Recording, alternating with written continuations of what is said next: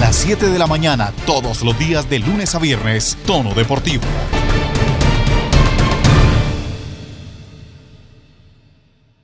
¿Qué tal? ¿Cómo les va? Bienvenidos. Gracias por estar con nosotros una vez más en esto que se llama Tono Deportivo. Hoy viernes, importante salir a decir y hablar un poco de lo que está sucediendo a nivel internacional con Tokio 2020.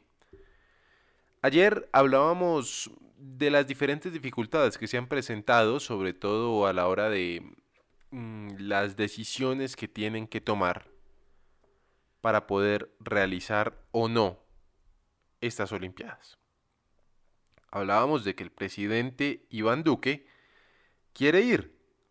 Claro que quiere ir, por supuesto, qué gran presidente no quisiera ir. Ahora el problema es que se hagan las Olimpiadas.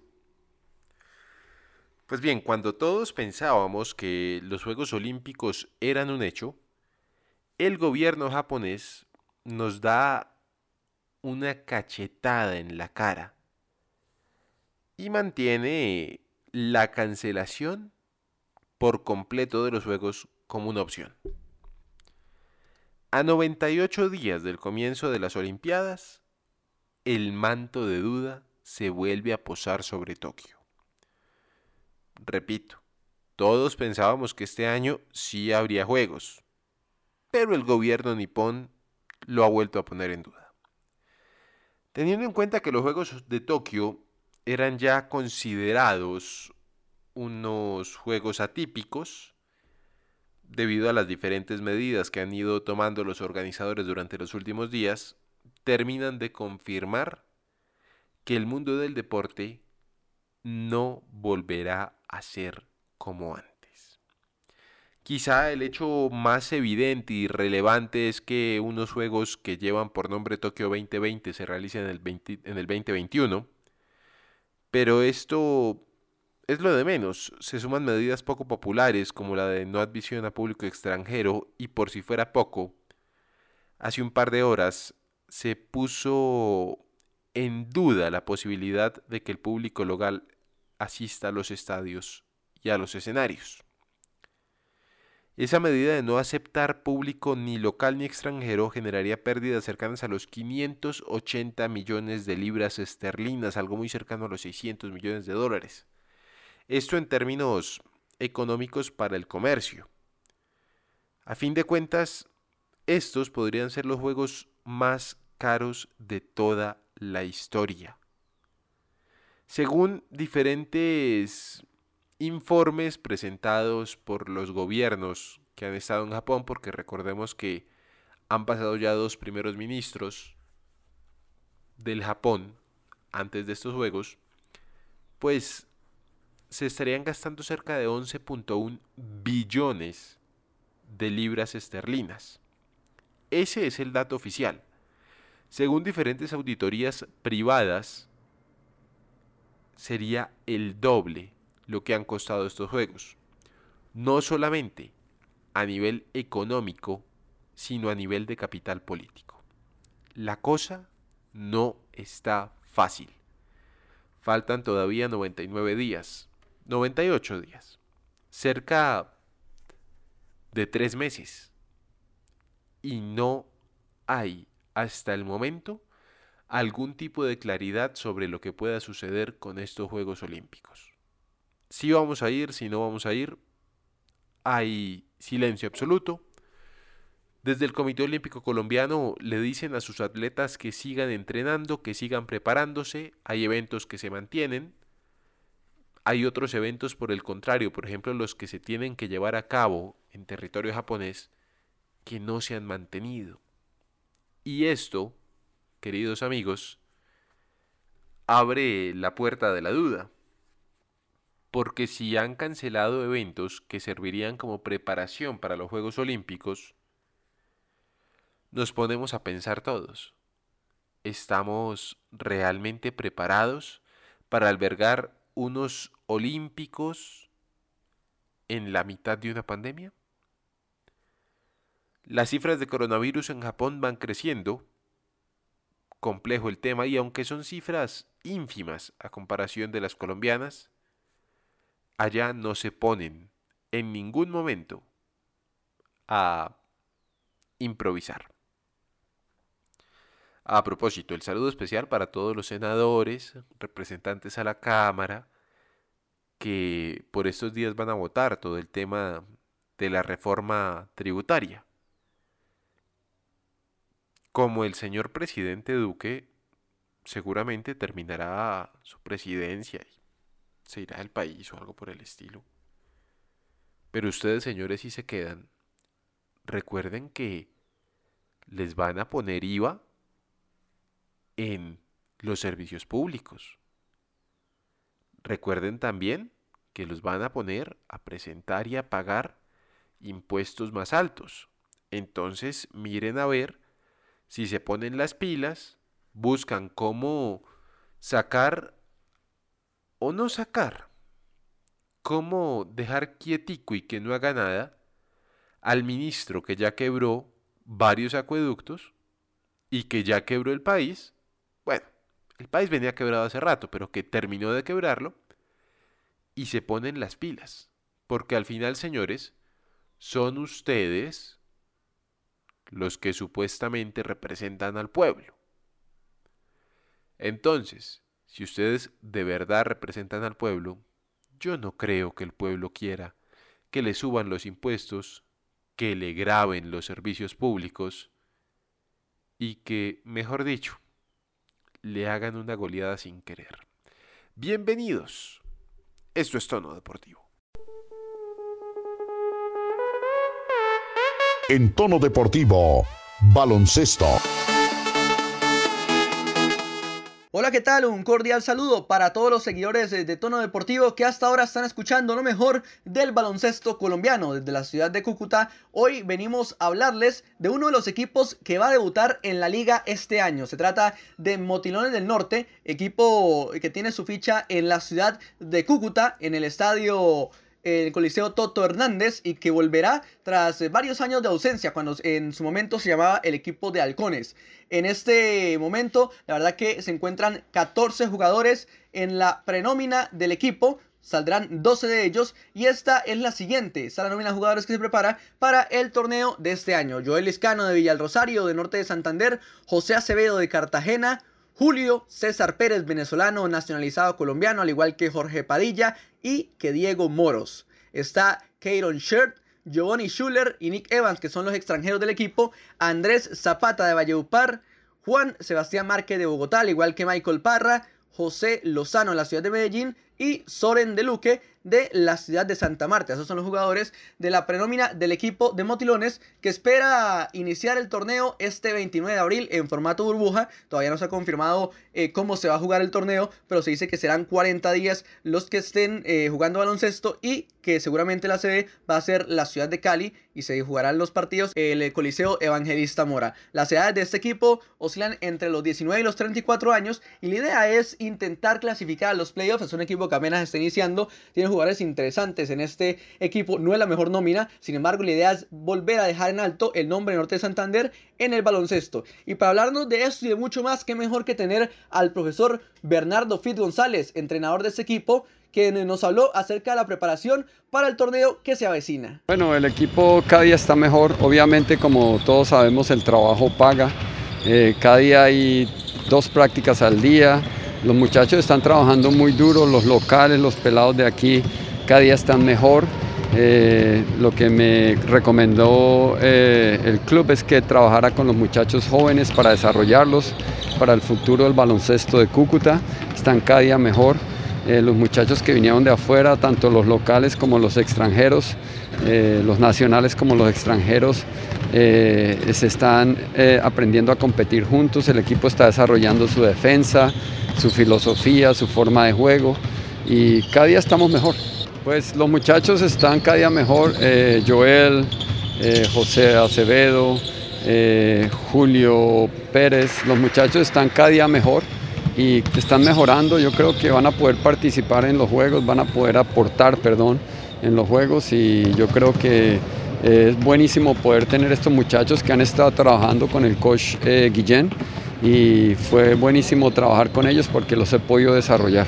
Bueno, quiero decirles que van a tener un equipo competitivo y que vuelve el baloncesto a Cúcuta, vuelve el baloncesto al norte y vamos a ver el Toto Hernández llena, probablemente no en la siguiente o en la siguiente temporada, vamos a ver cómo va el COVID, pero el baloncesto en Colombia se vino para arriba con la, con la DPB, la Federación Colombiana y Win Sports, que hicieron tremendo equipo para poder desarrollar el baloncesto colombiano. Ahí teníamos las palabras eh, del profesor que dirigió en Canadá y también en Sabio de Manizales y que fue campeón con el equipo de Búcaros en el año 2015. Este fue un informe de Rafael David Arámulo Ochoa para Tono Deportivo desde la ciudad de Cúcuta. Nos escuchamos en una próxima ocasión. Chao, chao. En Tono Deportivo, tenis. Y hay muy buenas noticias para el tenis colombiano. Hablamos de María Camila Osorio. Sí, señores. Recordemos, la semana pasada terminó siendo campeona de la Copa Colsanitas de fútbol, de tenis, perdón. Copa Colsanitas WTA 250 de tenis que se realizó en Bogotá, en el Club El Country. Pues bien, les contamos que viajó a Charleston, Estados Unidos, en donde estaba enfrentando un WTA 250 y el día de ayer superó a Christina McHale, que está, atención a esto, en el top 70 del mundo por un marcador de 2-6, 7-6 y 7-6 para avanzar a los cuartos de final del torneo. Aquí se enfrentará a Clara Towson por un cupo a las semifinales. El buen trabajo de Osorio no es gratis. En tono deportivo, ciclismo. Hola, ¿qué tal? Un cordial saludo para todos los seguidores de, Tono Deportivo que a esta hora están escuchando lo mejor del ciclismo a nivel nacional. Y hoy les venimos a hablar de la previa de la edición número 71 de la Vuelta a Colombia. Esta carrera a nivel continental de categoría 2.2 eh, de mucha importancia en nuestro país que contará con la participación de 175 corredores de 25 equipos diferentes, 21 equipos locales y 4 internacionales con presencia de países como Bolivia, Panamá, México y Ecuador, además de corredores también de España, de Chile, de varias partes de nuestro continente, pues este 16 de abril, este día viernes, iniciará con eh, un prólogo de 7.6 kilómetros en Yopal, un terreno llano y propicio para los velocistas. Eh, esta carrera pasará por los departamentos de Casanare, Boyacá, Cundinamarca, Tolima, Quindío, Valle del Cauca y Caldas. Y entre las principales figuras se destaca del EPM Scott, Juan Pablo Suárez, Freddy Montaña y Hernando Borges. También, eh, si hablamos eh, del equipo Team Medellín, uno de los más fuertes, hablamos de la presencia de Fabio Duarte, Oscar Sevilla y Tito Hernández, quienes querrán llevarse esta edición número 71 de la Vuelta a Colombia. Entre los jóvenes se destacan eh, del Colombia Tierra Atleta Didier Merchan, ocupando la segunda posición de la Vuelta de la Juventud edición 2021. También está en el equipo de Colnago Team Rafael Pineda, bien ubicado también en la clasificación general de la Vuelta a la Juventud, y el UAE Team con todos su equipo sub-23, que la mayoría participaron en la última Vuelta de la Juventud. Entonces tendrá una buena cuota de corredores juveniles esta competencia. Y tenemos eh, también eh, a varios corredores destacados de otros países que intentarán llevarse la corona de esta edición número 71. El día sábado ya empezarán las etapas eh, como tal. La primera se disputará en Yopal, entre el, entre el municipio de Yopal, Paz de Ariporo, terminando nuevamente en Yopal con un recorrido de 188.4 kilómetros. Y en tono deportivo les estaremos informando todo lo que acontezca en esta gran carrera que a todos los colombianos nos apasiona y más a todos los que amamos este bello deporte como lo es el ciclismo. Desde Cúcuta informó para tono deportivo Rafael David Arámbula Ochoa. Nos escuchamos en una próxima ocasión. Chao, chao. En tono deportivo Fútbol. Hablamos de fútbol en tono deportivo. Hay novedades, sobre todo por lo interesante que va a ser esta última fecha del rentado nacional. Se juega la jornada 19, que va a traer sin lugar a dudas unos choques interesantísimos porque es que no solamente hay un trancón para ingresar a los ocho, sino que también los primeros cuatro están buscando la forma de hacer y deshacer. Vea, le digo. Atlético Nacional es primero, 31 puntos, Deportivo Cali segundo con 31, tercero Santa Fe con 30, cuarto Tolima con 30, quinto Millonarios con 30 y sexto La Equidad con 30. Junior es séptimo y América es octavo. Hasta ahí estamos. Pero póngale cuidado, le voy diciendo, La Equidad tiene 30, Junior tiene 29, América tiene 26, Medellín tiene 26, Jaguares tiene 24, Pasto tiene 22 y hasta ahí, digamos que en teoría eh, la cosa se mueve. Medellín, Jaguares tienen posibilidad. ¿Qué pasa? Pues pasa que Medellín y América van a ir a enfrentarse a equipos complejos porque ya no se juegan nada y se les puede complicar la clasificación a los ocho. Sí, señores, esto está, mejor dicho, para alquilar balcón. Ahora, ¿qué pasa? ¿Qué pasa? Santa Fe y la Equidad se van a enfrentar, ya vamos a hablar del, del partido como tal. Pero aquí lo que va a pasar es que los clasificados van a matarse para ver quién clasifica mejor, quién queda como cabeza de serie, y los que no se han clasificado todavía, pues van a matarse para poder lograrlo. Iniciamos entonces con el juego de esta noche. Alianza Petrolera, que es el colero de la liga. Alianza Petrolera le ha ido muy mal. Dos técnicos tiene y dos técnicos han fallado. Wilson Gutiérrez, el profe Wilson, que inició e hizo la mayor cantidad de puntos posibles con el Alianza Petrolera. Les estoy diciendo que él entregó el club con tres puntos. Y llegó Werboder, que ha hecho dos. En total, Alianza Petrolera tiene cinco puntos. Compleja situación de Alianza Petrolera, porque creo que tiene casos COVID. Tomar Pachón, buen día. Alejandro, muy buenos días, buenos días a mis compañeros, a todos los oyentes de Tono Deportivo que nos acompañan cada mañana en nuestro podcast, en la emisora y en nuestra página web para estar siempre muy bien informados. Esta liga que tiene un final algo apasionante, si bien no está tan apretada como algunas anteriores ediciones, Igual hay equipos que están definiendo su ingreso. Hay equipos grandes como lo es América de Cali, importantes como el Independiente Medellín, que están peleando por ese cupo. Y los de arriba están disputando más para quedar como cabezas de serie. Yo no recuerdo si Alejandro es, y, de pronto usted sí tiene más reciente la memoria, hace cuánto una liga tenía a los, a los, pues llamémoslo así, integrantes del G8, del grupo 8 de grandes del fútbol colombiano, por así decirlo, casi ya clasificados, salvo el Junior que está sufriendo, el América y el DIM, pues Equidad se les coló, pero el resto ya están ahí tranquilos y van a disputar una, una fecha final muy tranquila. Si bien todos los partidos van a, ir a esa hora, eh, a las 3 y, 30 de la tarde, con, con, referencia a los otros juegos también que son importantes para el tema del descenso, entre eh, los equipos que están peleando por sobrevivir, que son Boyacá Chico y Deportivo Pereira. Van a estar tranquilos, yo creo. Para el final, ser cabeza de serie no, ya teniendo estadios vacíos, yo creo que es una utopía.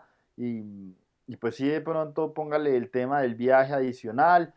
Pero pues yo no veo mucha ventaja en que un equipo vaya a cerrar fuera de casa. De hecho, hay equipos que van a tener que jugar fuera de la que es su casa. Y ya hablando más precisamente de este próximo partido entre Alianza Petrolera y Envigado, una alianza que eh, está, está de malas pulgas, Alejandro.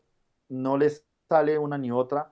Ahora con todo este tema de los contagios, eh, se les agradece haber anunciado antes, la verdad, porque últimamente ya vemos la costumbre de los equipos, no costumbre, perdón, mejor la, lo que había pasado eh, recientemente con Pereira, el tema que después incurrió Águilas Doradas, pues que avisó después del partido y lo hizo de buena forma. Mañana Alianza va a tener que salir eh, no con siete hombres como lo hizo Río Negro para victimizarse, no. Eh, va a salir, si sale con los eh, integrantes que tiene, pues puede completar el 11 y si no, pues tendría que salir nuevamente con jugadores, con un número de jugadores inferior al de su rival, porque los tantos de la de mayor están, las leyes que ellos mismos pactaron están, no se aplaza ningún partido, este partido no incurre en nada. La verdad, lo único que ocurre en estos juegos es en los promedios para el próximo. Pero el resto no importan mucho. Igual el partido no se va a mover de ninguna u otra forma, no se pelean nada los equipos, igual tienen que disputar este encuentro y va a ser el, abrebocas de, de una fecha apasionante. Y lo decía usted muy bien con Alianza, Alejandro. Ya son dos técnicos que no, no le han funcionado. Si bien Uber Boder no puede estar en la línea de cal, está ahí al frente. Yo creo que eh, no, es, no, no era el proyecto adecuado porque ya llegó para un técnico como Uber Boder, pero pues se le midió al reto. Yo lo veo difícil, dependiendo de cómo también configuren al equipo para el otro año, porque Alianza, de hecho, el 2020 no fue malo y estuvo a puertas también de, de poder pelear una clasificación y de hecho dejó a Millonarios eh, complicado en su momento, pese a que le ganó ese gol que le anotó en el 6-1, es, es, eh, pues en ese momento fue eh, la eliminación del equipo embajador. Entonces, em, que, que, es de altas y bajas, están sus pésimas, más con esto de la pandemia. Y pues esta abre bocas para, para esta fecha 19 va a ser, y va a ser muy apasionante. Sin lugar a dudas. Continúo el día domingo, tendremos partido 3.30 de la tarde Boyacá Chico contra Jaguares, muy pendientes del Boyacá Chico porque se juega todo el tema del descenso. Millonarios recibe al Deportivo Cali, 3.30 mm, de la tarde, puede jugar en el Estadio El Campín. Santa Fe se mide ante la Equidad en el Estadio de Techo. Aquí hay que decirlo, como bien lo anticipó Omar, el Estadio de Techo va a ser la casa del Independiente Santa Fe durante un tiempo, al menos los partidos que sean de noche. Esto sobre todo para Copa Libertadores, Omar, porque el Campín entra en refacciones preparándose para la Copa América y no podrán utilizarlo en horario nocturno, solamente en horario diurno. Así que el cuadro cardenal ha pedido jugar en el Estadio Metropolitano de Techo. Este Equidad y precisa Cali también, porque son equipos clasificados ya, pero que buscan serie, como dijo el señor técnico del Independiente Santa Fe, hace unos días Harold Rivera, o sencillamente para seguir sumando puntos que a la larga le sirve en este complejo tipo de torneo que tenemos de cara al descenso, Omar. Sí, Alejandro, eh, yo también quiero resaltar una cosa acá, va a ser impresionante la cantidad de partidos que va a coger el Estadio Metropolitano de Techo, porque sumando los partidos de Millonarios que también eh, va a terminar jugando en ese escenario, la Equidad, Santa Fe, Fortaleza que se clasificó a la siguiente fase del mm, el torneo Betplay de Mayor, súmele los partidos, los tres juegos que tiene que disputar Independiente Santa Fe en ese escenario. Yo lo, también lo que veo complicado, Alejandro, bueno, eh, para cerrar ese, ese punto, eh, la grama del estadio de techo es impresionante, la cantidad que, de juegos que, resiste cada semestre, pero va a ser una, una verdadera prueba y un sacrilegio para ese terreno de juego. Ojalá el clima y, la temporal lluviosa que a veces acoge la capital de la República sea benevolente con el, escenario, porque son muchos partidos y, va, a terminar, va, la verdad, bastante maltratado. Es un trabajo que ha, que ha hecho por lo menos en ese escenario y en el Campín, porque también desde que mejoraron la grama de los dos estadios han respondido a la altura. Y el otro tema, Alejandro, es eh, el de Santa Fe, porque estaban hablando también de los derechos, eh, de los temas de derechos de televisión, los que se encargan de, mm, televisar los partidos de Copa Libertadores. Eh, están mirando porque acuérdense usted, y muy bien lo sabe la gente, que el estadio de techo no tiene esa tribuna occidental completa y por ende siempre se transmite desde una de las eh, graderías. Siempre se ve un poco el, plano eh, tirado hacia un lado. Y la Conmebol pues ha pedido que sí o sí de alguna forma se solucione esta situación o bien sea ya pasando hacia el otro lado las cámaras, hacia el sector de oriental, pese a que es una tribuna algo baja, se pase a ese sector y se pueda televisar de esa forma, porque pues recordemos que lo importante hoy en día con el fútbol a puertas cerradas es la transmisión de este, de este evento. Una fecha, Alejandro, como lo decíamos, como lo anticipábamos, va a tener peleas eh, en tres frentes. Por el descenso, Boyacá Chico contra Jaguares. Jaguares se pelea la clasificación. Ese yo creo que va a ser el partido más álgido de todos, porque hay de dónde coger, evidentemente, a Jaguares jugando con el resultado. Millonarios Cali pelean por ser cabezas de grupo. Yo creo que el Deportivo Cali va a aprovechar para rotar su nómina y, Millonarios va a salir con algunas bajas. No, no va a estar Perlaza, no va a estar Andrés Gineas y pues eh, es la oportunidad para que debute Rosales, un chico de las inferiores y para que juegue Brainer Paz junto a Juan Pablo Vargas. Equidad de Santa Fe, un duelo muy interesante, pero yo creo que los dos se lo van a tomar con mucha, mucha calma, sobre todo Independencia de Santa Fe, para darle rodaje y continuidad a otros jugadores y que los habituales titulares descansen. Once Caldas, que no es un rival sencillo, por lo menos no es la cenicienta, pero en teoría Medellín sí o sí tiene que ganar con contundencia y con varios goles porque está en busca de ese octavo cupo. Pereira y Pasto, que es esa lucha por el descenso. Va a estar muy difícil ese juego en, en el Hernán Ramírez Villegas.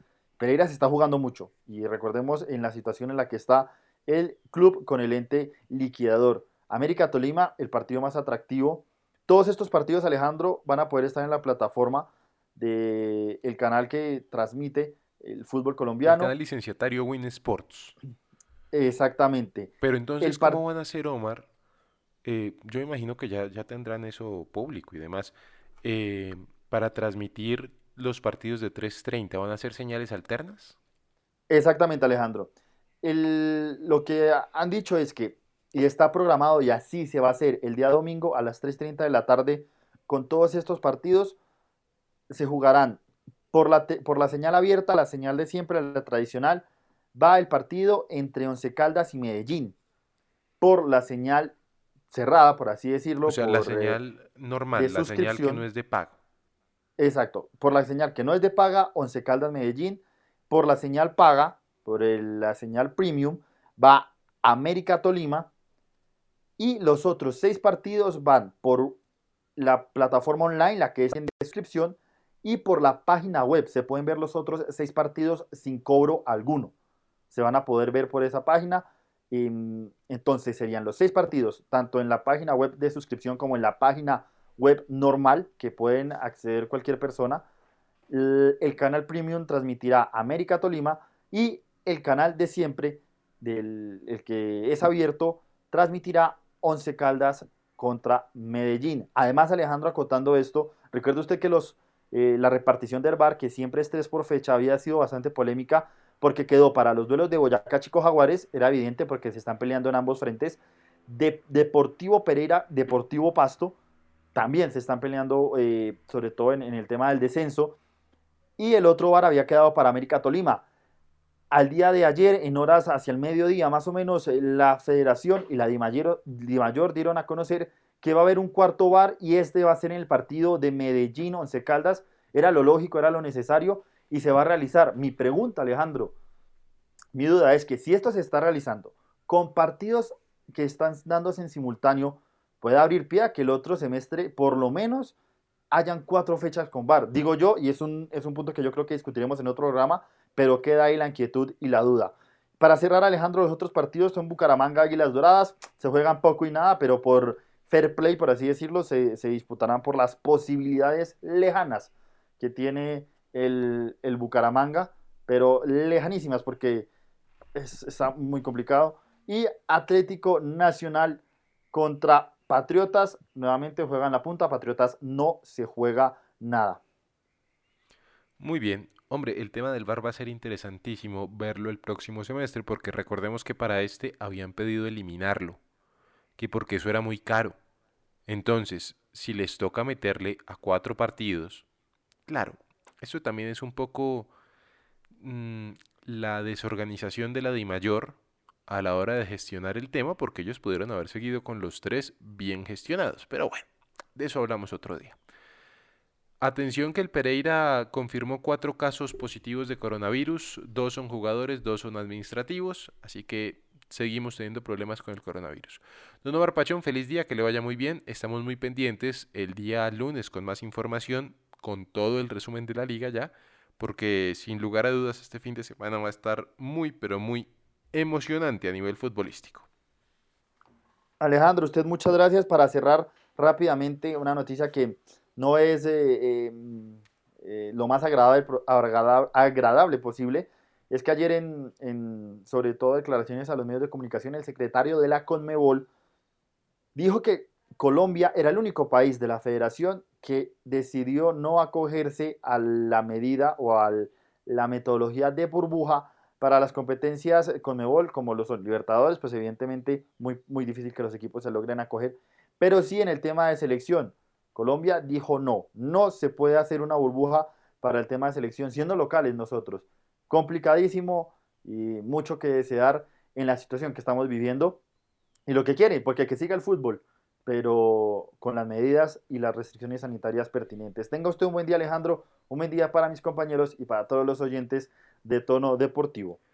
Es que lo que le cuesta a la federación hacer una burbuja, mejor dicho, se gastan la plata en burbuja y no en abogados.